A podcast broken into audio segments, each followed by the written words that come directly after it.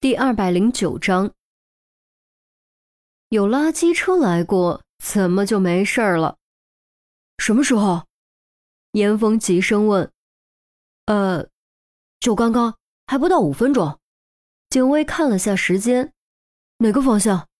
严峰又问。警卫指了指东边，快跟我追！严峰招呼了一声，带头冲上车，众人赶紧跟上，很快。两辆警车疾驰而去，朝警卫所指的方向追去。车内，严峰开车，许宪文坐在副驾驶，膝盖上放着笔记本电脑，手指飞舞，正在远程接入道路监控系统。找到没有？这已经是严峰第十遍发问了。垃圾车这玩意儿，城市内可不止一辆，就是一个片区内都不止一辆。耽误的时间越长，找到的可能性就越低。后座的韩淼似乎终于明白了什么，试探着问：“你的意思该不会是凶手把凶器丢垃圾桶里了吧？”我只是说有这种可能。侧门那个垃圾桶的深度刚刚好，除此以外的地方都被我们翻遍了。而且你们难道不觉得垃圾桶正好是我们的搜索盲区吗？严峰反问。韩淼和郑月对视一眼，还真是如此。整个搜查过程中，都在找暗格、道具夹层、舞台下之类的地方，完全忽略了垃圾桶这个不起眼的角色。还有一点，收垃圾不都是早上吗？哪有这个点收垃圾的？严峰接着说：“嗯，也对啊，这个点收垃圾有点奇怪。哎，宪文，你找到没？”郑月若有所悟，点点头，也跟着催促许仙文。马上，马上！许宪文额头都出汗了，全神贯注，眼都不带眨的。突然，画面锁定，他面露惊喜之色：“找到了，找到了，在哪儿？”三人异口同声。许宪文刚要回答，表情突然变得僵硬，艰难吐出两个字：“两辆。”两辆。显然，这就是担心的巧合问题了。不过也幸好是两辆。如果是三辆、四辆，那可就真的麻烦了。分头行动，新闻负责实时汇报他们的位置。另一辆车上，于西当机立断：“是。”许建文答应一声，报出其中一辆的位置。于西立刻开车转向，严峰这边则直扑另一辆。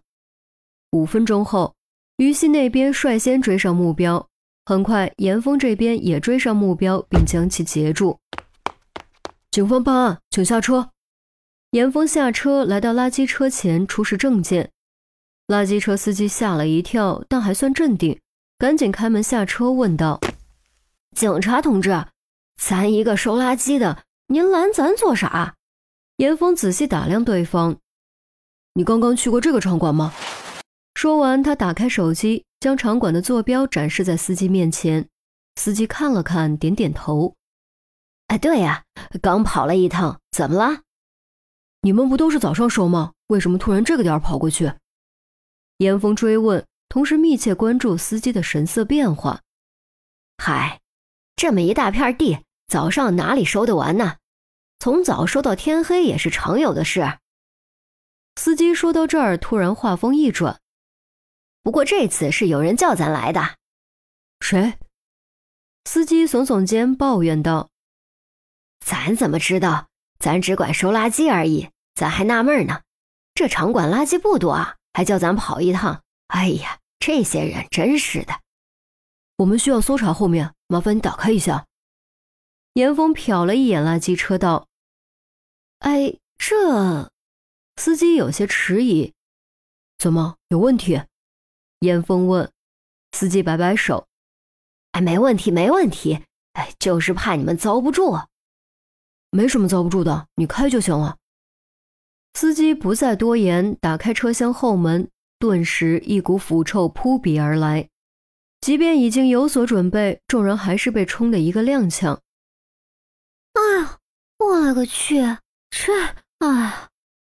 韩淼连忙捂住鼻子。哎，这让我想到了当年咱们垃圾场挖骨头的那个案子啊了。郑月也捂住了鼻子。韩淼白了他一眼：“别提那件事了，好不好？现在我都膈应呢。严峰戴上手套，转身吸了口气，憋住气，率先走过去开始翻找。其余人见状，纷纷屏气跟上帮忙。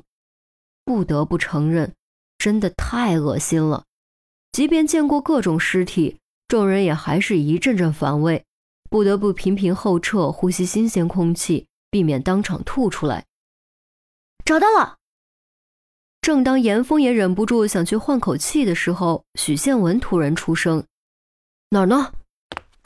严峰赶紧凑过来：“这儿！”许宪文扒拉了几下，一节金属管状物露了出来。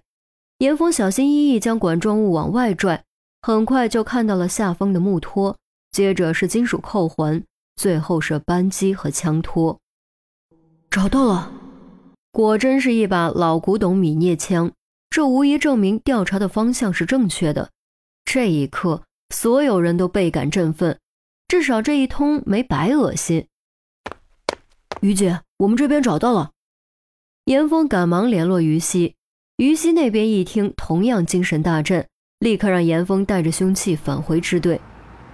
望着疾驰而去的警车，司机师傅一脸懵逼：“这啥情况啊？”收过垃圾，还收出一把古董枪。回到支队，严峰立刻将所获交给技术部。经过技术部比对分析，得出结论：这把古董米涅枪存在新的激发痕迹，并和李莫迪脑袋里取出来的米涅弹吻合。也就是说，这把古董米涅枪就是凶器。不过，由于是老古董，放的时间太久了，金属部件自然腐蚀。枪管底部，也就是撞针附近，存在自内而外的破损。这种破损毫无疑问是火药爆炸产生的。当火药在逼仄的空间内点燃，爆燃推出铅弹的同时，也超过了腐蚀部位的承受极限，致使发生破损。这样的话，凶手岂不是会受伤？